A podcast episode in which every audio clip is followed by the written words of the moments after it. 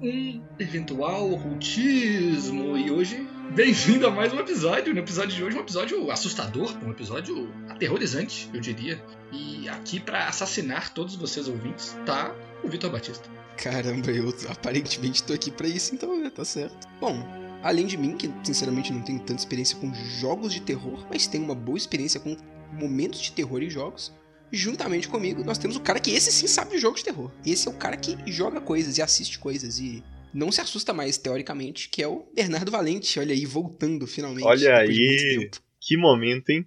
Que momento. É, eu nunca imaginei que ia acontecer, sinceramente. Tava planejando que nunca acontecesse, inclusive. Mas estou aqui, de novo. pra falar de. Finalmente falar uma coisa que eu sei, assim, pelo menos né, me garanto aí. E é lógico, né? Aqui que me, me apresentou foi o Vitor, mas tem o Pedro também, gente. Ele, ele é o host. Bu! É, ué. É ele pega o queijinho e leva. Ah. Estamos aqui hoje para falar justamente de terror em jogos, continuando nossa saga do em jogos aí, né, falando de vários aspectos dessa mídia tão interessante. E vamos agora abordar esse gênero muito peculiar.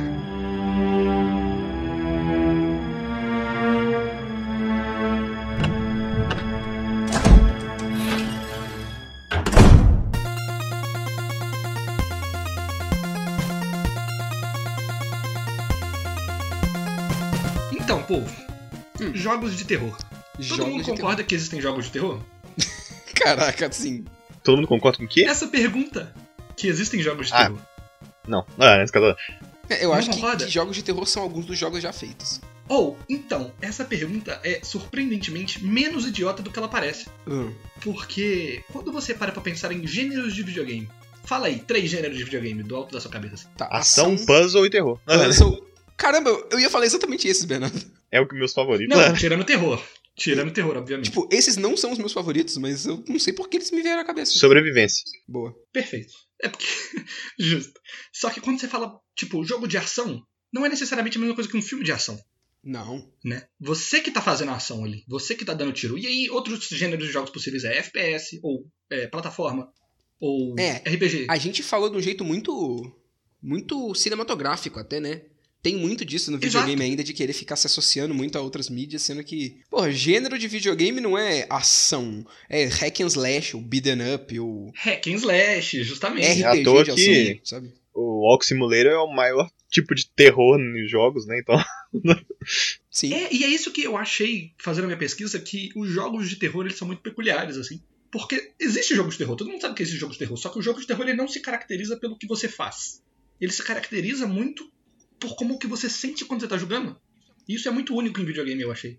Então, Isso é então, verdade? Eu, eu não quero... tinha pensado nisso. Pois é, jogos de terror são uma mídia muito. são um gênero específico muito particular dentro de videogame, assim, no geral. Uhum. E como que, sei lá, tipo, já que é mais sobre o que, que você tá sentindo, mais sobre como que o jogo te passa ideias e conceitos e tal, é, como vocês acham, assim, que baseado na experiência de vocês, que os jogos conseguiram alcançar essas coisas, esses sentimentos. Não, antes de você falar, eu queria desenvolver um pouco mais nessa, nesse ponto aí, que eu nunca tinha pensado nisso, eu acho muito interessante. Porque causar terror e você, tipo, experienciar alguma coisa pela, assim, pela narrativa que tem como propósito principal, além de explorar os temas que ela tá querendo explorar, causar esse tipo de sensação de terror e, e brincar com a sua a, a sua tipo, a, a, tua tensão e o suspense, como é que vai funcionar em questão da cena mesmo e, e da estrutura, que é uma coisa muito importante em questão de, tipo, para um filme de terror funcionar, é algo que é tão marcadamente cinema, né? Tipo,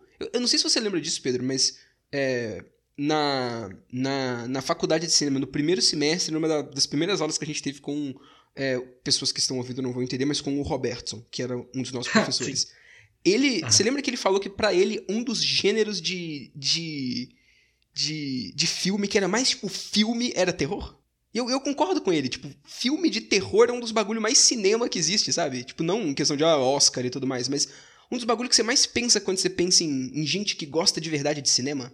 Todo mundo que é fã de cinema de verdade gosta de filme de terror, sabe? Sim, porque ele utiliza da mídia de um jeito muito legal. Eu acho que isso que é interessante dessa, dessa, parada de fazer coisas de terror. Sim. Porque, né? Você não é só a história ou só o visual. Você tem que usar de vários, vários artifícios, assim, para poder fazer a pessoa sentir medo de verdade. Uhum. Isso é muito bacana. E, tipo, literatura também, mas em um pouco menor grau, né? Não é tão, tipo, não é um gênero tão é, relevante para a mídia quanto é, filme de terror é pra mídia de cinema e tal, mas em literatura, né?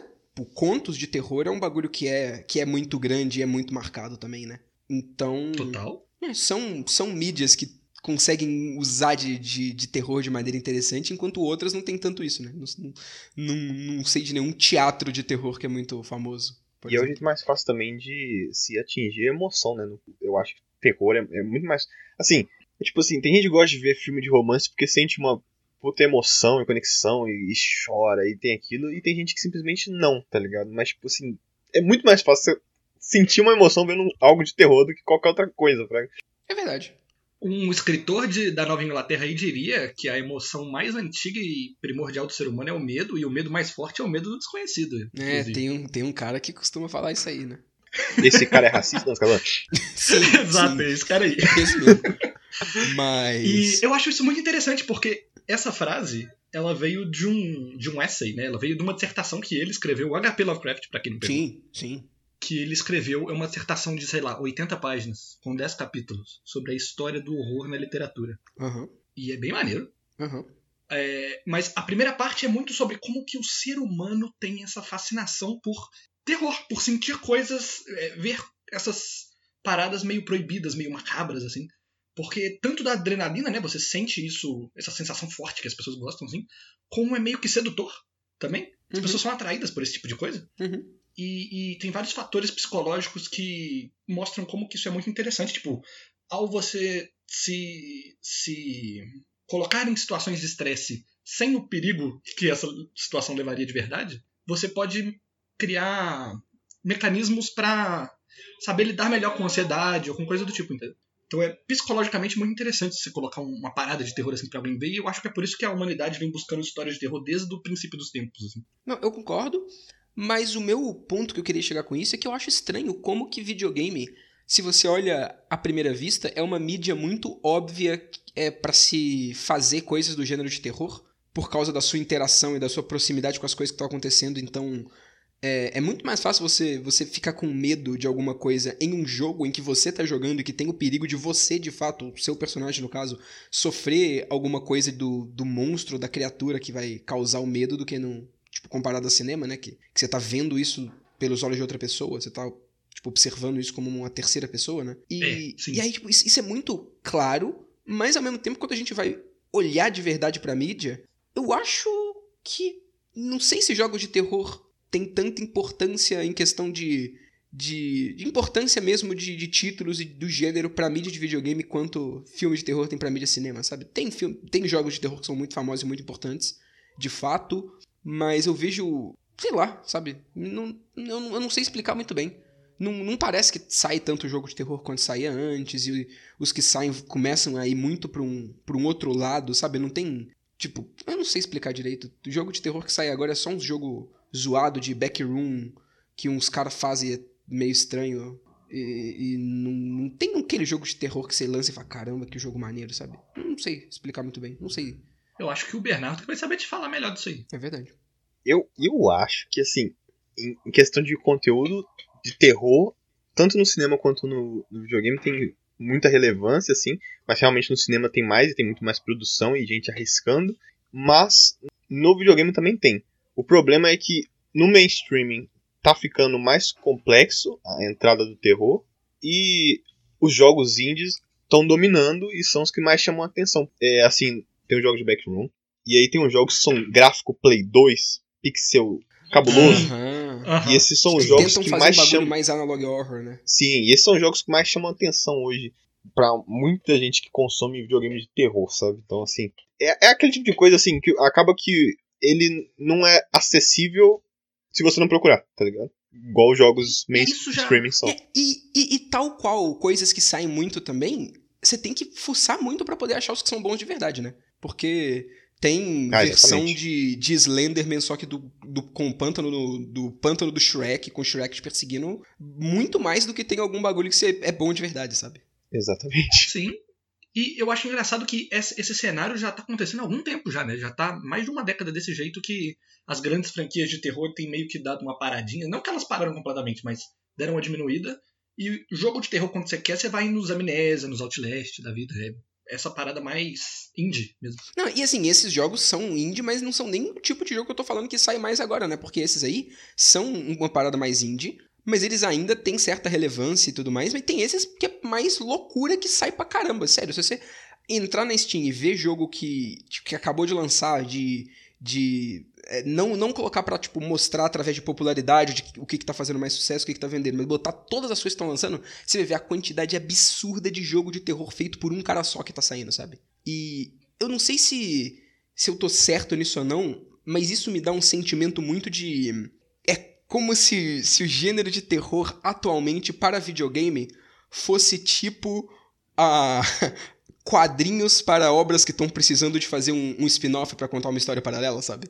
É simplesmente o jeito mais fácil de fazer. E aí os caras só estão só, só fazendo não porque ficaria legal naquela mídia, porque eles têm uma ideia boa, mas porque, ah, mano, quero fazer um bagulho aqui para ver se dá certo, vamos fazer. Tipo, em qualquer qualquer obra de qualquer mídia, de videogame, de negócio, quando eles querem fazer um spin-off, ah, vamos fazer quadrinho, porque quadrinho é fácil de fazer e todo mundo gosta, sabe? É um... Entendi. E entendi. aí não tem alma de verdade. Eu, eu, tenho um pouco desse sentimento com jogos de terror. É, com jogos eu, de terror eu, desse tipo. Eu vejo que, tipo assim, é, aqui, é aquilo também. É, se você tem uma ideia e quer passá-la pro terror, o, o jogo vai ser o melhor, porque assim, é aquilo, né? Você vai viver aquilo, você vai jogar, automaticamente você já vai ter medo. Então, assim, vai te atingir, por mais que o jogo seja ruim. É aquilo. É, se exato, o jogo for exato. cringe pra caramba, jogo tipo do Shrek, por exemplo, você vai assustar, tá ligado? Porque do nada eu tô correndo atrás de você. Uhum. E o objetivo é fugir disso. Então, o meu ponto é esse. É muito fácil fazer terror em videogame. E isso faz com que, por ser muito fácil, tenha muita gente fazendo e tenha muita gente fazendo coisas que fazem um sucessinho ok, mas que não são tão boas assim. Sim. E, mas assim, se a gente ir nas coisas que são boas de verdade, elas são boas de verdade não por causa do sustinho gratuito, mas por causa de outras coisas. Só que é fácil Sim. pra caramba fazer é, jogo de terror, sabe? É verdade, é verdade. E aí. Eu só queria pontuar aqui que, apesar disso que você tá falando ser muito verdade, ainda tem jogos de terror sendo lançado hoje, tipo, jogo AAA de terror foda, sim, né? Sim. Tem Resident Evil saindo até hoje, tem, tem. projeto de é, tem Silent Hill saindo até hoje, tem aquela Supermassive fazendo. Tem o quê? Silent Hill, delícia. Delicia, pô. E tem o, a galera da Supermassive aí fazendo os Until Dawn, os The Quarry da vida. Então tá firme e forte. Não, mas aí é, não é jogo de terror, é jogo de filme de terror. Ou filme de jogo de terror, é um dos dois. Mas aí que tá, porque, assim, o jogo de filme de terror é o sonho de todo mundo que assiste filme de terror, tá ligado? Porque você pode fazer Infeliz... é, os é. personagens não vai fazer no filme, né? Sim, sim, sim, isso é verdade. Mas aí eu não sou público disso. Eu sou, sou, sou contra essa abordagem de videogame aí. Pra mim, pau no cu de. De gente que vai para videogame querendo satisfazer coisa de outra mídia. Vai, vai se fuder, vai. Se você, se você quer um, um filme de terror que as pessoas não, não, não, fazem merda, vai escrever você um roteiro em vez de jogar videogame para fazer os bonecos fazer merda. Indignado, puto bagalhão.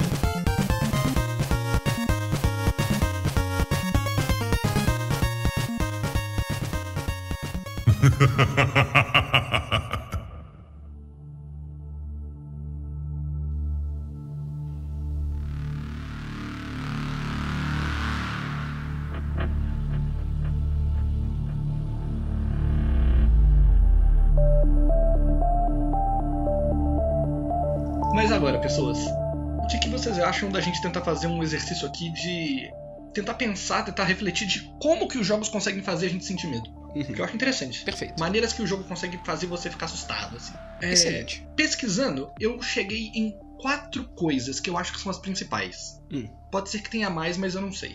A gente pode ir passando por elas e aí vocês vão complementando. Uhum. Primeira delas é simplesmente estética. Simplesmente ter algo ali que é de terror, entre aspas, assim é, colocar um monstro, colocar alguma parada aterrorizante, colocar um cadáver, coisa do tipo, faz a parada ser, teoricamente, de terror. Uhum. Então, tem gente que fala que Castlevania é um jogo de terror, por exemplo, que você bate no Drácula no Frankenstein e tal. Uhum. Eu acho meio raso. Eu também acho meio raso. É. Só que eu não eu não corto esse esse aspecto por inteiro, porque medos específicos eu acho que entram aqui também você tentar abordar uma, uma fobia específica. Tipo, jogos que mexem com talassofobia. Cara, aí tu me fudeu. Eles só dão muito medo porque é, Sim. tá com a estética de talassofobia. Sim. O, o jogo que eu. Que tipo, é o meu maior exemplo de um jogo que usa terror muito bem e que eu amo esse jogo por causa disso é Subnáutica. E ele só funciona Perfeito. comigo pelo fator terror porque eu tenho talassofobia. Então, para mim, isso é um jogo de terror. Ele não faz quase mais. Tipo, além disso, e, do, e, de algumas entrezinhas muito específicas que, que fazem com que o, o, terror funcione um pouco melhor. Tipo, a descriçãozinha do Reaper falando que se Tipo, ele usa a ecolocalização, então se você consegue ouvir ele, ele consegue ver você. Isso é uma é, frasezinha que dá um, um, medo, sabe? Mas tirando esse tipo de coisa muito eventual, e o fato dos bichos agarrar você, então é meio que uma jumpscare, tipo, os bichos ficam na sua tela na, quando eles pegam você, não tem realmente nada além da ambientação que, que, que causa terror, né? Você acha que se Subnáutica não fosse Subnáutica, fosse tipo no espaço, e aí, tipo, o mesmo esquema de bicho, só que em vez de estar debaixo d'água, estaria numa navezinha Nossa, e tal. Ia não, ser tão aterrorizante. Não, aí ia ser Cthulhu. Não, não seria.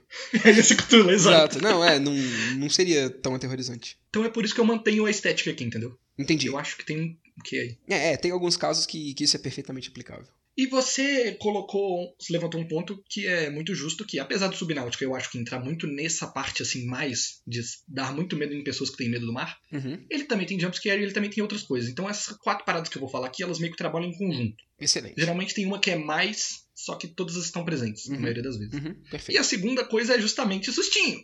Jumpscare. Sustinho, jumpscare. Five Nights at Freddy's. Five Nights at Freddy's, exato, perfeito. Ok. Que dá medo porque é uma, a maneira mais idiota é. de dar medo. Né? Sim, sim, é tipo susto ou antecipação antes do susto. É só sim. isso, né, basicamente. E um pouquinho exato. de estética, porque são os bonecos de brinquedo num, num restaurante de papapá, então tem um pouquinho dessa estética também, mas no geral é jumpscare. Perfeito. Eu não gosto muito desse tipo. Eu também, eu, eu também acho não. meio... O que, que você acha deles, Bernardo? Jumpscare pra mim nunca funcionou e nunca vai funcionar, então assim. É. Acho que eu gosto quando é bem feito, tá ligado? Justo, não quando é é gratuito, tá ligado? Quando é gratuito é ridículo. Uhum. Mas eu entendo a proposta do Five Nights at ah, Mas eu entendo a proposta deles, tá ligado? Porque o jogo é pra ser isso, então. É, é pra ser isso e pra galera reagir no YouTube e os outros rir da cara dele. É isso, uhum. é o jogo. Eu só acho engraçado que talvez esse jumpscare seja a primeira mecânica de terror que houve em videogames no geral. Sim. Porque eu tava dando uma olhada e pro Odyssey, que talvez seja o primeiro videogame de todos os tempos, assim, tinha um módulo de casa mal assombrada que você podia jogar. E nele você jogava como um detetive, que nem um quadradinho de luz, né? Use a sua imaginação. Uhum. Que você ia passando por pistas e em qualquer momento uma dessas pistas podia estar assombrada por um fantasma. Uhum. Então podia ser só que você pega uma parada e. Ah, fantasma! Você uhum. Então é meio que essa parada do jumpscare também, só que muito básico, muito rudimentar. É, muito básico, muito rudimentar, mas é uma filha da putagem, inclusive. E isso me lembra do, do uso de, de jumpscare de algumas coisas de terror de maneira meio barata em alguns outros jogos que eu fico puto. Tipo aqueles corpinho que gritam na masmorra de Ritiu no Dark Souls 3. Que ele é só Nossa, um corpinho sim. que tem item, quando você pega, ele grita para você e você assusta, porque vai se fuder. Odeio esse bicho, odeio esse, esses jumpscare gratuitos em jogo que nem é de terror, sabe? Eu adoro eu esse jumpscare gratuito em jogos que não são terror. Já viram uns que tem, tipo, Super Mario 86, umas paradas antigas pra caralho. Você fica com um boneco parado, do nada, lá atrás aparece um fantasma. E, tipo assim, uma, uma porra que, tipo, não, não dá medo nem nada, mas, tipo assim, se uma criança dos anos 80 jogando aquela porra, Sim, tipo, tá tipo os que tem em Pokémon de vez em quando, né? Pokémon Sim. sem Moon, quando você entra pra Nossa, ver o Mimikyu, aí quando, tem um bagulho assustador. Quando entrava naquela cidade que começava aquela musiquinha clássica de Pokémon. Pá, ah, pá, sei lá, Vender, eu acho. Pá, todo mundo cagava nessa porra e não tinha nada acontecendo, mas aquilo ali não. gerava mil e uma creepypasta de tipo assim, mano, você tá ligado que essa parte aí é um negócio fodido. É. é, exato. E isso é uma boa transição pra gente falar da próxima parada, que é que dialoga muito com essa que a gente falou agora, que é criar tensão. É brincar com a sua ansiedade, entendeu? E essa música ela faz isso muito bem, né? É pouquinho, mas é essa musiquinha que vai entrando e ela não para de tocar nunca, que ela vai criando esse ritmo de tensão, assim, você tá andando num cemitério, né? Muito, né? Terror. Uhum. Mas em videogames eu não quero levar criar tensão para esse lado mais, mais narrativo. Eu quero levar criar tensão pra é, você tem recursos limitados. Entendi. Então, Sacou? É, é pro então, lado exemplo, mais de jogo mesmo, né? De jogo. Que, a tensão não é só criada por, pela, pela atmosfera, pelo lado mais de direção e de cinematografia e tudo mais. Ela é criada pelos, pelas mecânicas do jogo e a, a sua falta de recursos e de, de, de capacidade de enfrentar o que quer que possa estar na sua frente, né? Por isso que você fica com medo. Exato. Então criar tensão pode ser simplesmente a, a sua velocidade é menor do que a velocidade do monstro. Sim. Você não consegue fugir dele correndo. E aí, o que, que, você vai fazer, entendeu? E isso dá muito medo uhum. de cara, assim. E esses dois últimas paradas que eu vou falar são os que eu acho que são mais efetivos em criar medo em, em jogos, assim. Uhum. É, eu, isso para mim muito, é muito o embrião do survival horror. Que para mim é o, Com... gênero que mais se mantém vivo hoje em dia. Completamente, completamente. Que ele é todo baseado em você é incapaz. Você não é capaz de lidar com os problemas que eu vou te apresentar aqui agora. Uhum. Crie soluções criativas aí, se vira. Uhum. Tá é, e é interessante. É uma proposta absolutamente interessante para um jogo, na verdade. Eu acho que, que é um gênero tão bem sucedido, não um subgênero tão bem sucedido, porque ele sabe, ele soube usar de verdade a, a mídia de videogame para fazer uma coisa, né? Ao invés de ser só, ah, susto 2 igual é no cinema, mas é mais pessoal porque você tá controlando o boneco, não, vamos colocar você de fato numa situação em que você pode tentar. Tipo, você, tu tem que usar o máximo do, das coisas que você tem para poder contornar uma situação que é propositalmente injusta caso ela, ela aconteça de maneira de um, de um ponto que você não tá preparado, porque é afinal um monstro de terror, ele vai ser injusto, ele vai te matar. Tu tem que. Isso é muito interessante. Como, tanto como motivador da, do jogo e da, de por que, que você tem que ser bom no jogo, né, e fazer as coisas da maneira correta, quanto como o elemento de terror principal. Total, e eu ouso dizer que essa é a parada que mais deu certo, assim, quando você fala jogo de terror, geralmente você vai pensar em jogos desse tipo, né? Sim. Então, tanto Resident Evil quanto, sei lá, Alone in the Dark, o, o Amnesia, Outlast, uhum. coisas assim, uhum. é só sobre você tentando sobreviver a uma parada que é muito mais forte, assim. Sim, completamente. É... Fala tu, Bernardo, o que, que você acha do, desse aspecto mais injusto, assim? Ah, eu acho maravilhoso. Eu acho maravilhoso quando ele te oferece uma solução, assim, é, meio Dark Souls da vida, tá ligado? Beleza, você pode até tentar encarar, mas saiba que vai ser muito difícil, tá ligado?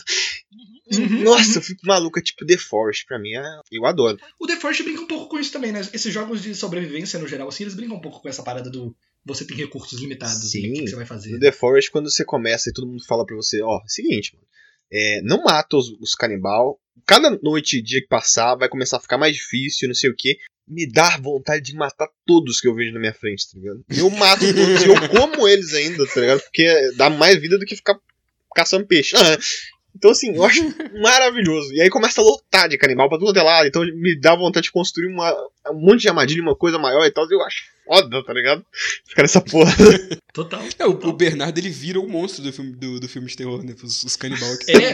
são os caras sendo caçados pelo Bernardo. Nossa, e isso é uma coisa que existe, né, hoje em dia. É muito famosa, inclusive. É, que é o horror reverso. É verdade. É. é Dead by Daylight. By Daylight. É, isso aí. É o um cara jogo aí. do. Nicolas Cage. 13 também, né?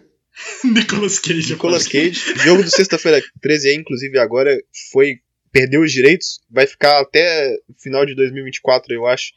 Então só até lá que você está indo pra jogar e o jogo vai sair mês que vem, não vai vender mais em lugar nenhum. Ah, Caramba, Caramba. Fica a notícia aí. Ah, é. é, perderam, não conseguiram renovar com o cara do Jason lá. Pô, pai. Sei lá que porra pai. aconteceu, mas foi isso. Nesse mesmo esquema, só que um pouquinho diferente, tem um que chama Carrion. Eu não sei se vocês ouviram falar dele. Sim, ligado, que é, é, é 8D ele? Que ele é 8D? Como é que o jogo é 8D? Eu buguei, tá ligado? Não é 8D, não é 8-bit que eu ia falar. 8-bit! Não, é um jogo, é um jogo 2D. 2D. É um jogo 2D. Eu não sei mas, se é 8 não, mas é, é 2D. Porque é 8 -bit, ele, é, ele é quadriculado. Tem um jeito. Um isso. nome pra isso. Pixelado, pô. Pixel é, art. Pixel art, então é isso. Aham, uhum, tô ligado. Ele é isso sim, e você joga com a coisa do The Thing, né? Você tá lá na, na base, preso com a galera, e você tem que ir comendo todo mundo ficando maior. É bem É Stranger Things, né? Ah. Então, o horror reverso é uma parada interessante, realmente. Com certeza. Mas a última coisa é narrativa, conceitual, simplesmente. Como o terror em jogos é um gênero que é caracterizado por o que, que você sente, uma das paradas ser só conceito, eu acho super válido. Ah, completamente. E né? E aí entra mais, não no que, que você faz, mas no que, que o jogo tá te falando. É. E aí eu acho que entra mais o Silent Hill do que o Resident Evil, sacou? É, e entra o Pathologic também, né? E o Pathologic, exato, porque o Pathologic não é medo. Assim, tem o medo mecânico porque tem as paradas lá pra é, você Tem a parte de sobrevivência, você... é claro. Mas a sobrevivência uhum. não é uhum. tipo, meu Deus, tenho que me preparar porque vai vir um monstro foda. Não tem, não tem esse momento em que o monstro pode aparecer e você fica desesperado e, e foge essa, essa parte que seria mais de um, um medo que, tipo, acelera teu coração e que te deixa é, nesse momento muito, muito tenso e muito intenso, é, que normalmente estaria caracterizado nesse tipo de jogo survival horror, que poderia ter é, jumpscare e tudo mais, no patológico é su substituído exatamente pelo que você falou, por um medo mais de do conceito, sabe? Porque você tá, tá lutando contra uma doença, então ela não vai te dar jumpscare, ela não vai te perseguir, entre aspas. Mas aí ela começa a te perseguir. E, e, e, o medo não é porque ela tá te perseguindo, é você se perguntando por que caralhos a doença está literalmente me perseguindo. A doença é viva? Exato. Que porra tá acontecendo aqui? Esse que é o que causa o medo, né? a esquisitice que causa medo. A né? esquisitice e você ficar se perguntando o que caralho está acontecendo nessa cidade. E isso é um, é um fator que causa medo, que é um, um fator de terror que é, que é muito válido. Inclusive, é o, o, tipo de terror que eu, que eu gosto mais, mas aí é mais porque eu não, não sou muito fã de sentir sentimentos de terror pelo terror, sabe? Eu sei que é para isso que as pessoas que gostam de filmes de terror vão atrás de terror. Eu já até cheguei a falar isso em algum outro podcast, mas eu, infelizmente, não sou tão adepto desse tipo de coisa. Eu gosto mais quando o terror serve a outra coisa, sabe? Porque, é, até o Silent Hill, sinceramente, você joga ele sem ligar pra história, tá ligado? Se você quiser só a questão do, tipo, sentimentozinho. Tá eu jogava assim, né? Então. É, uhum. Mas assim, ele tem uma excelente história e quando você vai pesquisar, você fica, caralho, mano, que foda, e não sei o que. Mas. E é, assustador. É, né? assustador pra caramba, é muito da hora. Uhum. Mas, tipo, o patológico é absurdo. Tá ele não precisa. Porra. Ele. Você lê e fica com medo. Ah, né? ele faz o que livro não faz, tá ligado? Um choque. tu conversa com os caras e fica, cara. Caralho, é mano. exato, exato. Nossa, aí você já fica pensando um monte de coisa. Tem que fazer isso rápido, tem que fazer isso rápido. Tem que vender bala aqui pra poder comprar sim, sim. Nessa pegada também, eu quero trazer um jogo que eu infelizmente não vou lembrar o nome dele, porque eu vi ele no YouTube aleatoriamente, assim. Mas é tipo o menor jogo de terror do mundo, é um bagulho assim. E ele basicamente é você com um velho sentado na sua frente, vocês estão jogando xadrez, e o velho tá com um olhar desesperado, assim, muito desolado, assim, completamente depressivo. E enquanto vocês estão jogando xadrez, vai caindo um monte de bomba ao redor da casa que vocês estão jogando, e o tabuleiro vai ficando todo zoado, e a casa vai desmoronando. E vocês só sabem que não tem como vocês fazerem nada, e vocês só ficam mexendo as peças aleatoriamente, assim. Caraca. E esse conceito é sinistríssimo, Esse tá conceito é sinistríssimo. Você... Que ideia. Que... Maneirão. Maneirão. Maneiro pra caramba. Oh, a gente deve encontrar qual que é esse jogo e botar na edição depois do negócio alguém falando.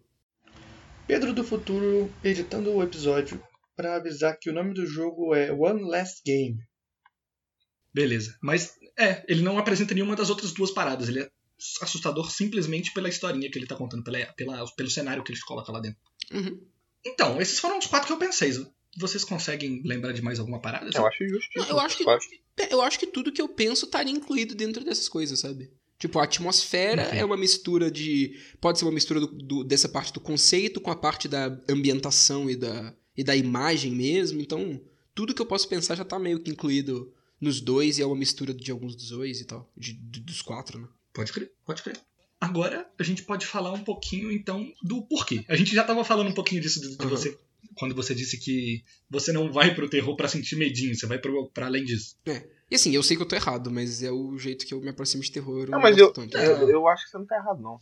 Eu nunca fui pra. No foco de, assistir, de sentir medinho, medinho. Mas tem muita gente que faz. Feito pra isso, né? É. Mas uhum. eu acho que o seu jeito é muito mais válido e é muito mais legal. É por isso que eu me frustro mais com jogos de terror, da mesma forma que eu me frustro mais com filmes de terror. Eu não tô vendo, não tô, não tô jogando, não tô assistindo pra ter medo, tá ligado? Eu quero a história. e aí eu, aí eu me fodo, né? Uhum. Não, é, é, exatamente, mas é porque.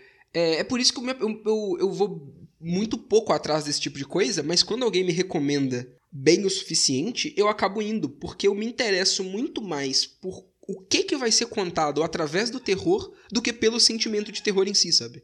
E aí, quando algum jogo consegue fazer isso muito bem, que é o caso do próprio Pathologic, né, que eu gosto pra caramba aqui, é, e né, o caso de algum dos filmes, inclusive, que a gente já falou aqui no podcast, né? Por exemplo, o, o Midsommar, ou os filmes do, do Jordan Peele, que eu gosto bastante, aí eu costumo achar mais interessante. E no videogame, isso para mim é ainda mais presente porque eu tenho ainda menos interesse em jogar um jogo que eu sei que eu vou ficar me assustando do que assistir um filme que eu sei que eu vou ficar me, me assustando, sabe? Eu realmente não gosto de jumpscare e não sinto nenhum interesse por, por ficar jogando um jogo tipo Five Nights at Freddy's, sabe? Nenhum mesmo. Total. Esse cara... Sim. Verdade seja onde é, tem, pessoal. Eu não sei né? que tem sete dessa porra, tá ligado? Tem muito Five Nights at Freddy's. Tem, tem demais, né? E os caras não param. E assim. Vai ter um filme, sei. mano. E vai ter filme. Vai. Cara, mas é porque Five Nights at Freddy's é um fenômeno gigantesco. Eu acho que esse fenômeno é interessante. Porque, tá vendo como é que videogame é, cara? Olha que desgraça. É todo um fenômeno que tem toda uma fandom. E tem uns caras que gostam de ficar indo atrás de lore de coisa e tudo mais. Eu não vou julgar essas pessoas. Eu não vou julgar a pessoa que gosta de lore de Five Nights at Freddy's. Eu vou julgar um pouquinho, na verdade, porque os caras fazem umas música muito cringe, fazem uns bagulho meio, meio tosco. Mas, é, Tipo, ok você gostar da lore, você gostar dos bagulho por trás e querer entender e querer que venha mais jogo para poder para poder entender mais e tal, mas eu acho meio zoado a grande maioria dos jogos serem muito parecidos e, tipo, adicionam mecânicas novas, mas nada que muda o, o loop de gameplay consideravelmente. É muito. Sim. Um, aquela coisa, sabe? E, e eu acho interessante. É, e aí o que eu queria falar, o porquê que eu acho que a mídia de videogame é, é um bagulho zoado. Não zoado, é um bagulho diferente pra caramba do que a gente tá acostumado lidando com crítica de outra mídia. É porque Five Nights at Freddy's funciona e funcionou no caso e, e tem tanta notoriedade igual ele tem por causa do público infantil. Exatamente. E eles, tipo, abraçaram é. completamente isso. E a mídia videogame inteira, vendo que isso deu certo, criou um subgênero que é jogo de terror de criança. Isso Exatamente. é um bagulho que, que, não existe nenhuma outra mídia, tá ligado? Não tem nenhuma outra mídia que tem. Não tem filme de terror pra criança, não tem conto de terror pra criança. Tipo, tem até um filme ou outro de terror pra criança, tipo Coraline, mas não é um gênero mega rentável. Agora, videogame tem, tipo, tem o Hello Neighbor, tem os Bands in the Ink Machine, tem aquelas porra daqueles, daqueles loli... Não sei que lá, aquelas porra dos lollipop, não lembro o nome daquele bagulho. Eu sei é qual um, que é. Eu sei que lá, Wants to Play, é um bagulho assim, que tem uns bichos estranhos pra caralho. E o nome desse é Poppy's Playtime. E é todo um gênero de terror focado em criança, porque aparentemente criança gosta muito de jogo de terror e de tomar susto. E aí é isso, tá ligado? Eu tenho uma prima que agora ela não é tão nova assim, mas tipo, quando ela tinha uns 10 anos, ela realmente queria que o aniversário dela fosse com o tema de Five Nights at Freddy's, tá ligado? Caralho, que horror. É! que horror, exatamente. Isso, porra, porra, videogame, por que, que você faz uns bagulho desse, né, cara? Por que que... Porque Caraca, vende velho. muito bem, tá ligado? Vende muito, muito inacreditável. E o meu Deus do jogo é ruim, cara. Halo, Halo, é, o Hello Neighbor é um, é, é um bagulho tão horroroso, tá ligado? Mas o bagulho é que o jogo não precisa ser bom, né? O que tem que ser bom é o vídeo do YouTube do jogo. Exatamente, Exatamente. isso. O, o Hello Neighbor Exatamente. eu acompanhei todo ne, pelo Want lá, daquele canal português, tá ligado? Uhum. E assim, eu fui tal, eu achava muito da hora, tipo, ir descobrindo as coisinhas, tipo assim, ó, pô, só te jogamos aí, porque na época era a versão beta ainda, só te jogamos aí, você descobre. Tem uma lore, mas você descobre aí de algum jeito. Você, dá uhum. o seu jeito de descobrir qual que é a lore. Né? Então eu achava muito maneiro isso. E aí acaba que, porra, a criança fica maluca. Porque você fazia. Assim, você faz um jogo cartunesco que é de terror e te traz esse desafio de você estar tá jogando uma coisa seria para maiores de idade, para uma criança, isso é maravilhoso. E, e não tem uhum. a, a proibição. E teoricamente é cheio de segredos e coisas Sim. que vai dar para uns youtuber maníaco fazer 25 mil vídeos destrinchando cada vai sempre teoria possível. Né? Instigando, né? instigando, e a comunidade vai inventando mil e uma coisas, tá ligado? E não é, uhum. é a, tipo aquele jogo que sua mãe vai olhar e vai falar assim, pô, não vou deixar de jogar esse jogo degolando cabeça, fazendo um monte de coisa, tá ligado? Uhum. tem essas porra. Então, assim, é, não, é atrativo. No Five Nights, por mais, por, por mais que o Five Nights at Freddy's seja um, um jogo com estética de terror muito grande, ele não tem nada de violência, ele não tem nada que, que caracterizaria o jogo como algo que é necessariamente pra gente mais velha, a não ser susto, sabe? Então, é de fato isso, sabe?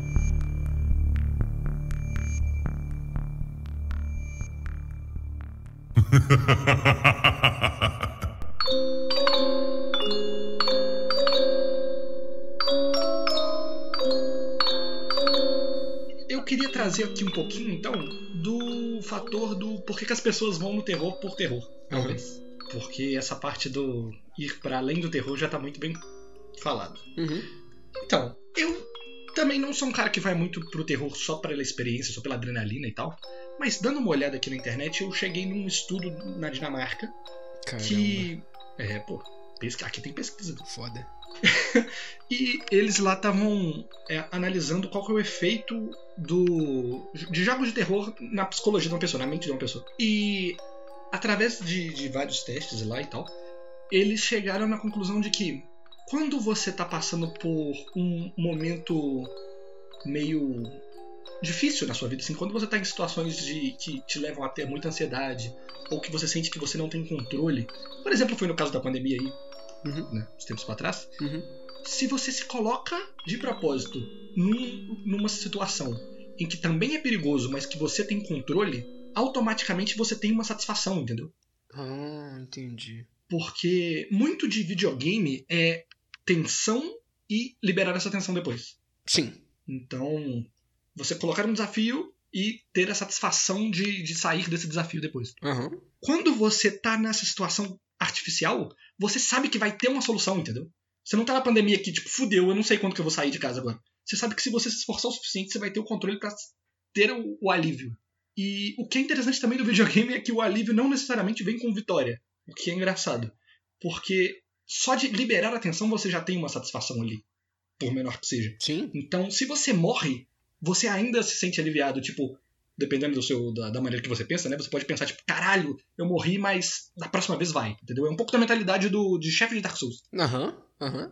Que, caralho, eu, agora eu aprendi, agora eu sei como é que eu faço e eu vou lá fazer. Então, é muito interessante isso. Tipo, ganhando você tem a satisfação e perdendo você também tem. Por isso eu acho que jogos de terror chamam muito a atenção das pessoas, assim.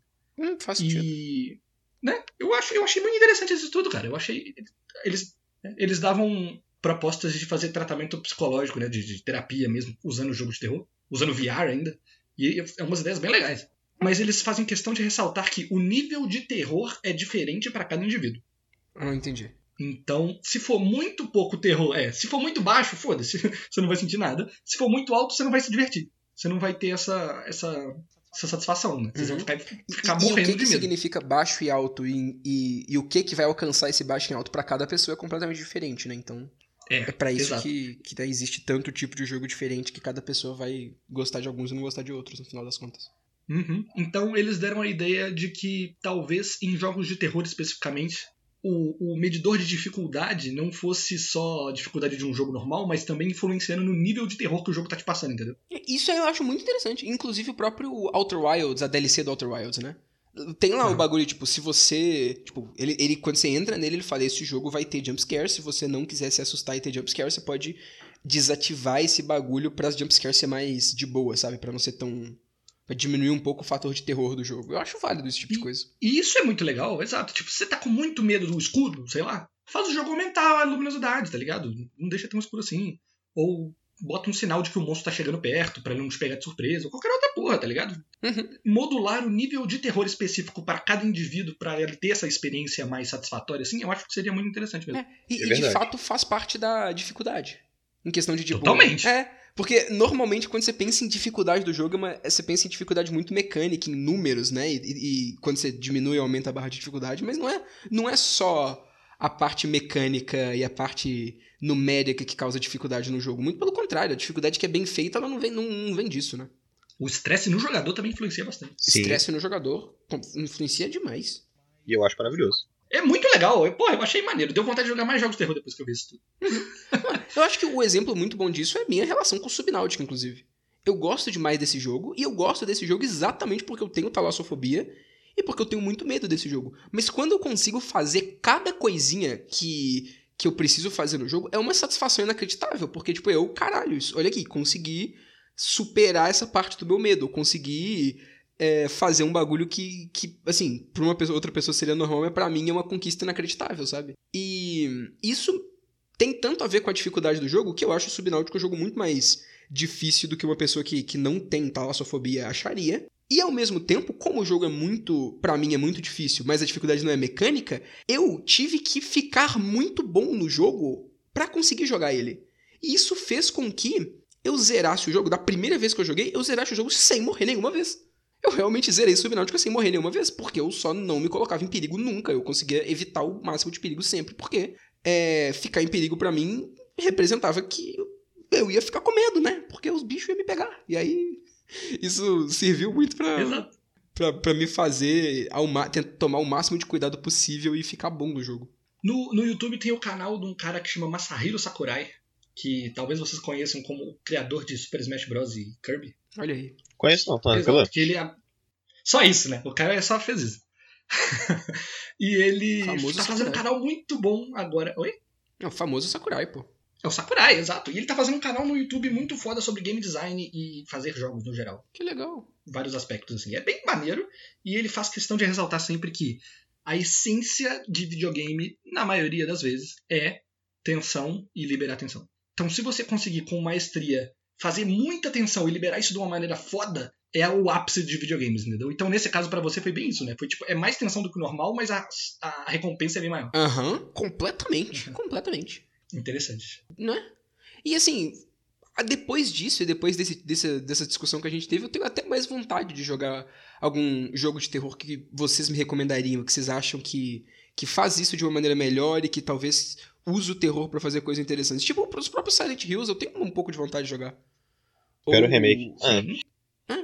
Ou, tipo, jogar mais Resident Evil também. Eu, eu tenho um interesse pequeno pela, pela franquia, mas eu até tenho, então hum, pode ser interessante, na verdade. Tipo, é porque eu, eu associava muito jogo de terror a só esse tipo de jogo é, sketch da internet, meio jumpscare barato, mas não é o caso, sabe? Tem muita coisa boa. Tem, tem muita coisa legal. Falando em muita coisa legal, eu queria já agora falar mais um pouquinho das nossas experiências. Tipo, o Vitor já falou do Subnáutica e tal, mas eu tenho certeza que a gente já passou por muito mais coisas nessa vida gamer nossa aí. Com certeza. Inclusive, eu e o Vitor, a gente não joga tanto jogo de terror assim. É. Então, é legal a gente falar um pouco das nossas experiências com medo em outras é, paradas. É, é, só ver os meus exemplos, né? Inclusive, acho que eu já dei os exemplos que eu, que eu tinha que dar. Patológica e Subnáutica são dois jogos que não são de terror, mas que fazem uso do terror. E normalmente os jogos que eu jogo são assim, né? É, assim, ó, os jogos de terror que eu jogo são assim. Mas eu acho que tem uma exceção. Tem uma exceção, eu acho que essa é a única coisa que eu gostaria de citar aqui, porque eu sinceramente não, não tenho muito mais para falar, eu não tenho tanta experiência assim. Eu vou deixar para vocês dois falarem depois disso.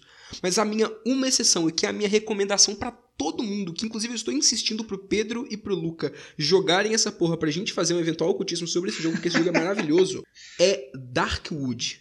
Como esse jogo é bom, para mim é o jogo que melhor utiliza terror que eu já vi na minha vida. É inacreditável esse jogo, de verdade. Olha, você já me falou tanto, eu já vi um monte de coisa justamente porque você tá querendo que eu jogue isso há muito tempo. Uhum. Mas você podia elaborar mais um pouquinho? Com certeza, com, com certeza, com certeza. Um, eu não tenho muito como explicar tudo aqui, porque eu precisaria de muito auxílio visual para poder explicar como é que o jogo funciona e tal. Mas assim, saibam que o jogo é um jogo com câmera isométrica de cima, então tu tá vendo o personagem de cima, isso não, não é um jogo em primeira pessoa e tudo mais, então ele não tem jumpscare, vale falar isso, ele não tem jumpscare. Mas o. É inacreditável tudo que esse jogo faz para poder construir. Exatamente o que você falou, construir tensão e liberar tensão. É inacreditável. Em questão de ambientação, de história, de visual, de trilha sonora, de, do ambiente, das criaturas mesmo. Primeiro, ele é um jogo de sobrevivência. Tipo, tudo que a gente falou bem aqui no podcast tem nesse jogo. Tudo, tudo, tudo que a gente falou bem tem nesse jogo. É, é um jogo de sobrevivência então, você precisa de recurso, você precisa de, de, de, ir atrás de coisa, você precisa de luz, e é um jogo muito escuro, e você precisa de ir atrás de combustível para poder gerar luz para sua casa e para suas coisas, senão você tá fudido, porque de noite vem uns bichos desgracento para cima de você. Os bichos que vêm, você não sabe o que, que eles é, você não sabe o que, que eles são, você não sabe o que, que tá acontecendo direito, você tá dentro de, umas, de uma floresta, é tudo muito enigmático e muito visualmente evocativo. Acho que essa parte de ser evocativo e deixar sua mente trabalhar é muito importante. É uma floresta gigante e viva, com as raízes é, que parece que ativamente estão tentando impedir o seu avanço e tudo mais. É, ele começa de um jeito, com um prólogo que você joga com outro personagem, que é muito interessante. Os mistérios do jogo, do que, está acontecendo, por que, que aquilo ali existe, quem que é você, por que, que você está nessa situação. Te pega demais. E é tudo feito pelo terror mesmo. Tipo, tudo, tudo isso que eu tô falando aqui agora, você é, quanto mais você você fica curioso e mais você lê e mais você sabe, mais você vai ficando com um sentimento de, de terror e de alguma coisa acontecendo que você não sabe o que é. Ele usa esse medo do desconhecido muito bem por causa da, da escuridão do jogo e como é um jogo isométrico de visão de cima. É muito delimitado onde que você consegue enxergar, tipo, a sua, o seu campo de visão, o seu campo de luz em volta do seu personagem e o que, que você não consegue enxergar. E o som, cara, o som do jogo, como que esse jogo usa a trilha sonora é, o som que dá no final de cada noite, que é tipo um som que vai baixinho no meio da noite, ele vai intensificando, intensificando, intensificando, e você acha que vai, caralho, fudeu, vai vir o bicho mais absurdo de todos os tempos. Até que esse som vira uma outra coisa e libera quando a manhã chega, e é uma satisfação tão grande, tipo, meu Deus do céu, sobrevivi mais uma noite. E assim, é completamente aquilo que vocês falaram de, de causar tensão e depois liberar a tensão. Esse jogo é muito bom de verdade. Tem que jogar ele ainda, velho. Você tem que jogar Porra. ele ainda. E, e, Bernardo, eu não sei se tu já jogou, se você conhece esse jogo, mas você tem que jogar esse jogo também. Conheço pra caramba. E eu, é legal que, tipo assim, o que é tão fascinante pro você é o que não é, me fascina em jogo de terror, tá ligado? Que é justamente a visão Sim. isométrica. E o, e o 8 bits, cada ano, mentira, que não é 8 bits não. É. Ele tem um visual estranho, mas ele, ele não, é, não é pixelado, não. Assim, eu acho que vale a pena você tentar dar uma chance, mesmo não sendo tua praia. Tá certo. Mas aí, vocês dois. Uh, qualquer um de vocês, na verdade. Ah, eu quero saber a experiência de vocês também com terror. Pô, Bernardão vai mandar a braba aí agora? Ah, se você tá falando assim, eu vou ter que mandar, né? Então, eu não gosto muito de terror. Nossa, galera. o cara é vela. Mas o, o, a minha pegada com terror, ela é bem cinematográfica, assim, tá ligado? Então é bem ambientação mesmo e história. Então Perfeito. eu gosto e eu sou apaixonado em terror Walk Simulator. Que sim, vai descobrir o que você tem que fazer e vai andando, coloca numa casa aleatória, tá ligado? Uma parada meio Layers of Fear, tá ligado? Uhum. Eu gosto, eu gosto, eu gosto de pegar e. Sei lá, tá ligado? Tipo assim, eu, às vezes eu. É uma mania que eu tenho. Se eu não tô assistindo um filme. Ah, não tô conseguindo dormir, vou assistir um filme. Aí eu pego, coloco um filme de terror ali, foco, vejo, pronto. Eu pego, levanto, vou no PC. Aí eu só deixo a luz aqui da, do LED, da fita LED, assim, bem fraquinha, tá ligado? Coloco o fone e coloco uns jogos desses aí pra jogar uma hora da manhã. Ah, adoro. Nossa, você tá maluco, você tá maluco. Que eu eu acho maravilhoso. Inclusive tem um jogo que me. dormir desse jeito. Tipo assim, já muito jogo que não tava me pegando nesse sentido. E o último que me pegou foi um chamado Visage, que tem muita inspiração no PT Kojima lá que não saiu. Uhum. Nossa, ele é muito fodido o jogo, dá muito cagaço, tá ligado? E essa parada é a mais importante para mim, a questão da ambientação. Essa parada meio escura junto com a música, junto com você não sabe o que vai acontecer e quando vai acontecer, que é que assim, é aquele clássico, é, filme de terror, você fica calejado e aí você acaba não tomando nem os jumpscares que são os padrões, uhum. mas no jogo, como é você controlando a parada, você pode até saber que está por vir mas você vai se assustar, tá ligado? É, você vai ter que passar, né? Não tem é. como você fechar o olho e deixar passar. Exatamente, tem como fechar o olho, tá ligado? Te garanto que tem. Né? e aí que entra uma coisa que aí que eu acho muito legal, que é o meu segundo gênero favorito de terror, que é o Silent Hill da vida, o Resident Evil, que aí não tem como você fechar o olho, porque você tem que fugir daquela porra ali, tá ligado? Você tem que dar tiro naquele negócio ali, e que aí não, não dá susto, mas dá desespero. E eu acho isso maravilhoso também. É. Eu acho que esse exemplo é o que eu gostaria mais. É, é o tipo de jogo que eu tenho mais vontade de jogar, que eu ainda tenho que jogar. Justo. Eu queria voltar um pouquinho na primeira parada que você falou, porque eu, dos poucos jogos de terror que eu joguei, eu gosto muito de Resident Evil. Sou muito fã de Resident Evil. Uma merda, cara. E. Então, é sabido que Resident Evil começa bem e termina mal. Quando já não começa uma merda, né? Então, isso é Resident Evil.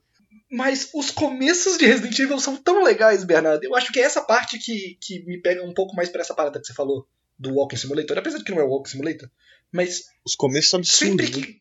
É, sempre que tá no começo de Resident Evil, que você tá numa casa. E aí tem um bicho te perseguindo, assim, uns zumbis meio aleatório, e você tem que achar aquelas, aqueles puzzles meio lúdico, assim, meio onírico, uns, uns relógios malucos, é, uns, uns quadros, tá ligado? Caralho. É muito legal, é muito velho. Legal mesmo. Tanto que é o segredo de todo o início do jogo, tá ligado? Pelo menos os bons, assim, começam desse jeito. Que é bem Walk Simulator mesmo, assim, e do nada, pá. Eu não esqueço quando eu jogava o Resident Evil 2, cagava pra caramba aquela porra fodida, gráfico uma merda, tá ligado? E a gente andando na. O 2 ele começa na delegacia. É, a gente andando naquela porra lá escura, Nossa. com as janelas tudo quebrada e um pedaço de madeira tampando, aí do nada aparece um zumbi. Você Sim. quebra. Tá? E no próprio Resident Evil 8, a parte que todo mundo fala que dá mais medo é a casa da dona das bonecas lá. Sim, que é o Simulator puro que é o Walk Simulator, tá vendo? Então o Resident Evil tem muito desse Walk Simulator que você tá falando, e são as melhores partes, assim. Aí quando ele resolve virar Call of Duty, fica uma merda. É sempre desse jeito. Justo. e Silent Hill, que é maravilhoso. Por si só. Silent, Silent Hill, pra mim, ele, assim, é o jogo mais tranquilo de terror que eu já joguei. Pra mim, são os Silent Hills. Eu jogava. Nossa, eu jogo ele, assim, leve, tá ligado? Tranquilão. Mas ele é muito bom, tá ligado? A história e tudo é incrível, sei lá. É, já indo para aquela parada que, né, que nem que você começou falando aí, que o seu parada de terror que te, que te agrada, que te atrai, é diferente do Vitor, Silent Hill é uma parada que eu não consigo. Eu nunca joguei nenhum, não porque eu não conseguia, não tinha disponível, mas por medo, simplesmente. É mesmo? Oh. É mesmo. Incrível. Incrível. O PT, o PT eu não consigo ver vídeo. Eu não sei como é o PT. Não, hoje, o, o, o PT é um negócio que é brincadeira. Ah, não, é. Ele, ele eu tenho medo mesmo, mas os mais antigos, assim, de Play 2 e tal, acho que dá pra jogar. Que isso? Talvez dê, mas é porque eu tinha aquele medo residual da infância, assim. O Pyramid Head é o meu capeta pessoal. Não ah, não. Entendo puramente, tá ligado? Essa parada da infância pega mesmo. O, o negócio que, que, é legal para mim com terror, e aí incluindo qualquer coisa, é que, tipo assim, eu comecei com terror com muito medo, então eu cagava de medo mesmo. Tipo, eu era, sei lá, tinha uns 8 anos, eu, eu via meu pai assistindo um filme de terror e eu ficava, caralho, mano. E aí eu não podia ver, tá ligado? Então eu dava mais vontade de ver, e eu só pegava as cenas aleatórias de o grito que era, parecia um menininho lá, todo fudido, e eu falava, caralho, nossa, tô com muito medo. Nossa. Então assim, um momento da minha vida eu comecei a gostar muito de terror, que foi o momento que eu comecei a estudar essas paradas góticas e aleatórias e os capetas da vida assim, tá ligado? E eu falei, mano, isso é maneiro. Uhum. Mas se eu quero entrar nesse negócio, eu tenho que gostar de terror. Então eu quebrei o medo de infância de terror num nível que não tenho medo de porra nenhuma mais. E a única coisa que me dá medo é videogame, tá ligado? Eu acho maravilhoso. é por isso que eu busco Foi especificamente demais. os Walk Simulators, porque tipo, eles são focados em, tipo, te cagar, tá ligado? oh, então acho que eu vou falar da minha parte aqui agora, né? Por favor. Beleza. É, é, que nem você falou aí, quando eu era pequeno eu era muito medroso. Muito, muito, muito, muito, muito medroso. Mas eu sempre gostei muito de monstro. Então o terror meio que sempre ficou muito próximo, assim, de mim. Eu adoro Castlevania desde muito tempo, justamente por conta disso. Poder bater num vampiro e não morrer de medo, eu achava legal. Mas eu era muito impressionável. Então eu acho que a minha primeira experiência de medo com videogames foi com FPS. Porque o Pedrinho, pequenininho, que não sabia das coisas direito, olhava pra tela e falava: Caralho, eles estão dando tiro ali, né? Tá matando o cara de verdade. então eu morri de medo. Black, eu morria de medo de Black. Eu também, mano, eu tá entendo. Tá pra caralho. Ainda mais Velho, aquele inicinho, que você começa num puta escombro do caralho, numa escuridão. É, o prédio destruído, você pega uma 12 e explode a porta. Caralho, que porra é essa? Não, injogável. Eu não tenho idade pra isso, não. o Victor eu sei que não passou por isso porque ele respeitava a classificação indicativa das coisas. É, eu não, eu, você tá maluco, não. Compadre, Inclusive, não fazia parte dessas coisas, não. Os jogos de terror do PlayStation 2 são a, a, a, as coisas mais malucas do mundo. É assustador pra caramba. Fatal Frame, que é literalmente matar fantasma Caralho. com fotinha, isso é, é, um cagaço absurdo, tá ligado? É assustador, é assustador de verdade. Mas o gore sempre me pegou, me pega até hoje. Eu não consigo ver jogos mortais, por exemplo. Que o gore é uma parada que me pega mais do que o normal. Entendi. Então, é.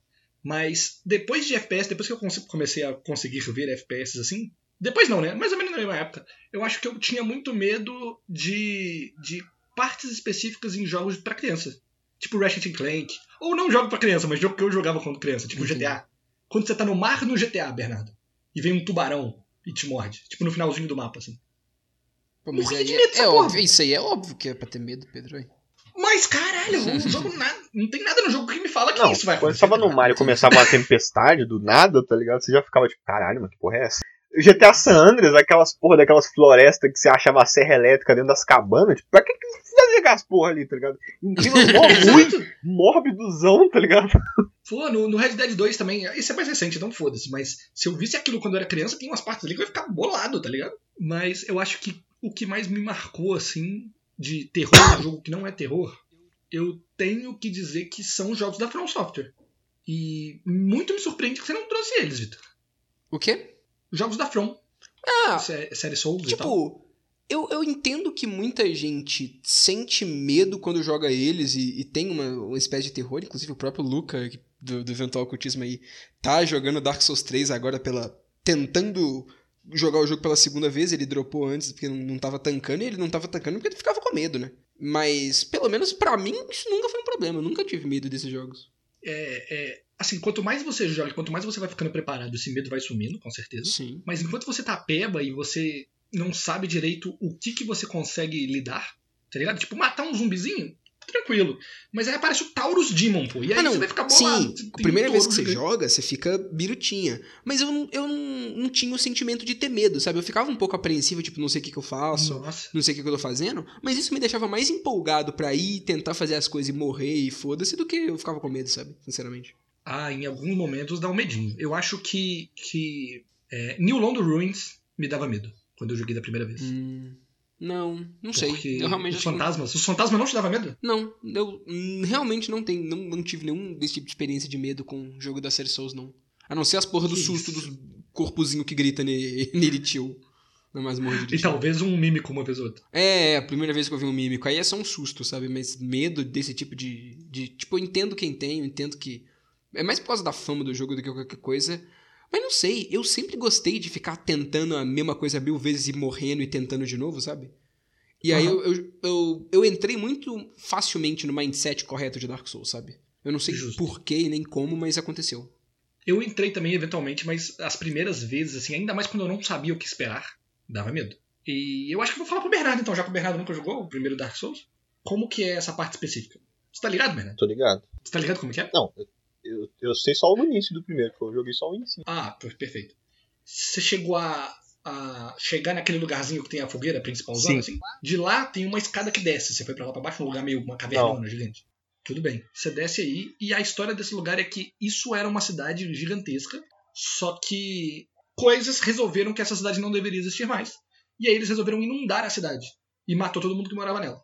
Então, o que, que você enfrenta, pelo menos na primeira parte dessa cidade, são fantasmas. Os fantasmas das pessoas dessa cidade que morreram todos e estão agonizando lá. E eles são fantasmas, realmente. Isso me pegou muito desprevenido. Porque em todos os outros bichos, por mais feios e poderosos que eles poderiam ser, você chegava e batia neles e show. O fantasma, você chega e bate e não acontece nada, Bernardo. O bicho simplesmente atravessa a porra toda. E ele sai do chão e da parede. E o level design do lugar é construído de maneira que eles querem, tipo, te pegar numa armadilha, entendeu? Então eles deixam, tipo, um item no meio da sala. E quando você pega o item, vem um fantasma de tudo quanto é lado, assim. E tenta te atacar. Uhum. E se você não sabe o que você tem que fazer, você não tem como bater nele de volta. Então, é bastante assustador, assim. Eu fiquei com bastante cagaço quando eu joguei da primeira vez. Achei incrível. Muito legal. E eu entendo, né? Porque faz sentido. Ah.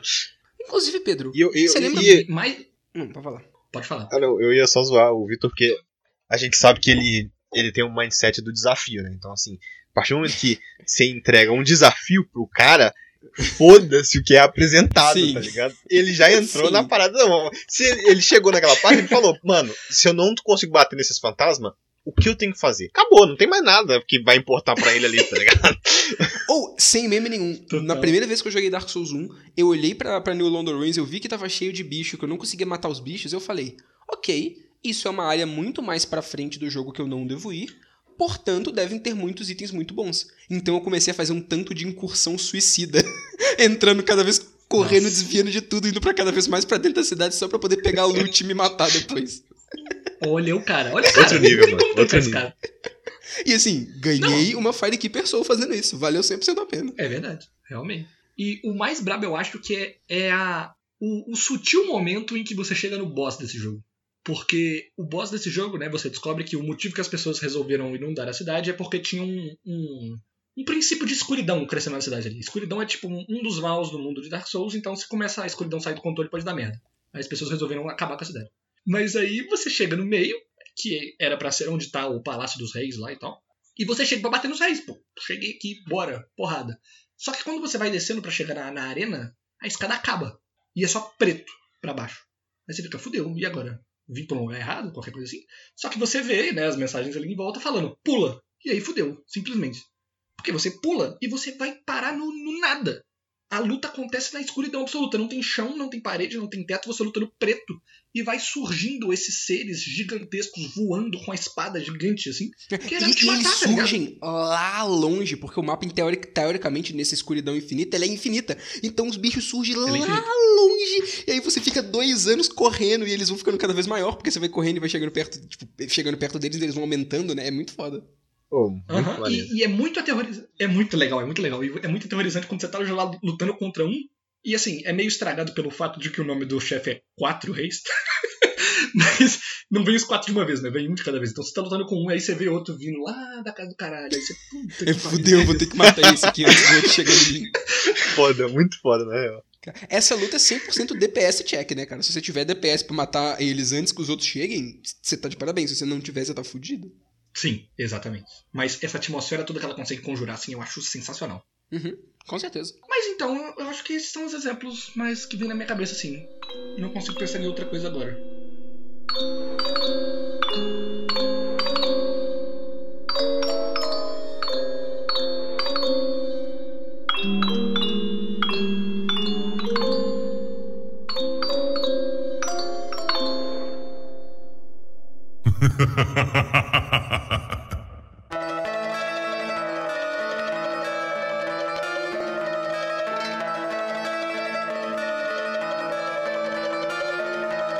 vocês têm mais alguma coisa que vocês querem falar? Olha, eu eu acho que para finalizar, a gente deu, ter uma conversa legal sobre o que, que, a gente acha e tudo mais, dá pra gente fazer recomendação. Mas assim, eu já fiz a minha de Darkwood. Agora eu queria que você, Pedro, e você, Bernardo, recomendassem cada um um jogo de terror que vocês acham que exemplifica bem o que, que vocês gostam no jogo de terror, de acordo com o que a gente conversou aqui. Perfeito. Se você quiser falar primeiro, Bernardo, eu vou ter que pensar primeiro. Ah, eu, eu assim, se for pra me recomendar, é Silent Hill, não tem como, né? Eu fico maluco. Psicopata. Mas agora, se quer um jogo pra dar uma cagada e trincada, é o Visage. Tem pra tudo aí, PC, Playstation, essas paradas, que eu acho maneiro. E um jogo que eu acho maneirão de experimental assim é o próprio Hellblade, tá ligado? Acho legalzão.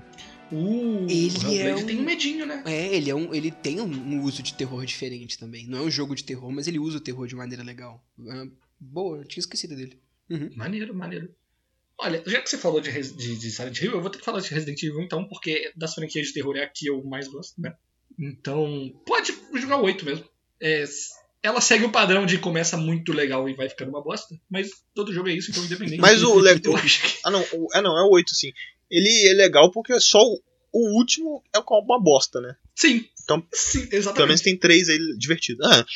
Você tem o castelo gigante com a mulher vampira gigante que ficou famoso aí, a galera só conhece esse jogo por conta dela. Uhum. É Milfizona, Aí né? tem o segundo. Exato. Aí tem o segundo, que é a Casa da Mulher dos Bonecos, que é o ápice do terror da minha vida, meu Deus do céu, que bagulho aterrorizante. Aí tem aquele do Homem-Peixe, que é foda-se, mas que, que, assim, não é ruim, só é foda-se. Ele é puro Resident Evil. E aí tem a fábrica. É, ele é ruim Resident Evil. E aí tem a fábrica que é legal, e mas assim, briga de meca no final do Resident Evil é meio triste. Triste pra caramba. mas, para além de, de é, Resident Evil, eu quero trazer aqui um jogo que eu não sei. Eu não sei, na verdade. Porque é um jogo que eu não joguei. Eu não sei se eu posso fazer uma recomendação de um jogo que eu não joguei. Fácil. Mas ele chama Soma. Soma, muito bom. Muito bom? Tu conhece, Muito Bernardo? bom. Sim. Jogou? Joguei no PlayStation 4, muito tempo atrás. Mac, então me ajuda então a falar um pouco de Soma, porque eu acho a ideia de Soma muito legal. Oh, eu pretendo jogar. Tem uma perspectiva bem legal e ele é bem tipo assim é, descobrir o que tem que fazer. Puzzle, eu, eu gosto. Caraca, caiu tudo aqui. Eu gosto de jogos que tem puzzle, tá ligado? Mas não puzzles Resident Evil, que são puzzles ridículos. Ah, puzzle, puzzle. Ah, e eu acho muito foda. Ah, um jogo muito foda que é, é, é de terror, só que não é. É Catherine. Melhor jogo já feito. Ah, Catherine. Catherine é legal pra caralho. Pra caralho mesmo. Nossa. Mas, só voltando a falar do Soma um pouquinho, a, a ideia principal do Soma é você acorda numa, numa parada subaquática, assim, meio Rapture, só que muito mais industrial, do Rapture do Bioshock. E o negócio é que você descobre que você acorda num corpo de um robô. A sua consciência foi colocada num robô.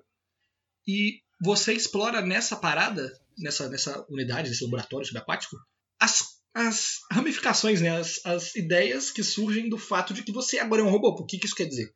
A sua consciência agora, a qualquer momento, pode ser duplicada e colocada em outro corpo. Esse outro corpo é você? Você é você? O original que morreu lá na superfície era você? E aí começa a entrar nessa parte mais, mais é, filosófica, exato, de, da natureza da, da existência, tá ligado? E ele usa isso pra terror de um jeito muito legal. É uma boa recomendação, Pedro. Parabéns. Que... Ah. Aê, eu não joguei o jogo, tenho que jogar, mas que bom que você gostou. Inclusive, falando aleatoriamente de. Só pra citar mesmo o novo projeto dos criadores de Fobia, tá ligado? Que é o Wyla, tem toda uma pegada de inteligência artificial e parece ser um negócio bem maneiro. Dá pra ajudar no cartaz lá, se quiserem. Então, ah, maneiro, pô. Esse eu não tô ligado, vou dar uma olhada depois. O Fobia, não sei se você já viu, mas é um jogo de terror BR, que é tipo, um estúdio muito pequeno e é tipo assim, absurdo a parada, tá ligado? Tem na Steam, então já saiu, já fez o sucesso que tinha que fazer. E agora eles estão vendo Esse aqui é do fantasma, não? É, é no hotel. Pode crer, eu acho que eu conheço. Eu acho que eu conheço, eu acho que eu conheço o Fobia, mas eu não sabia que eles estavam fazendo outro. Maneiro, foda.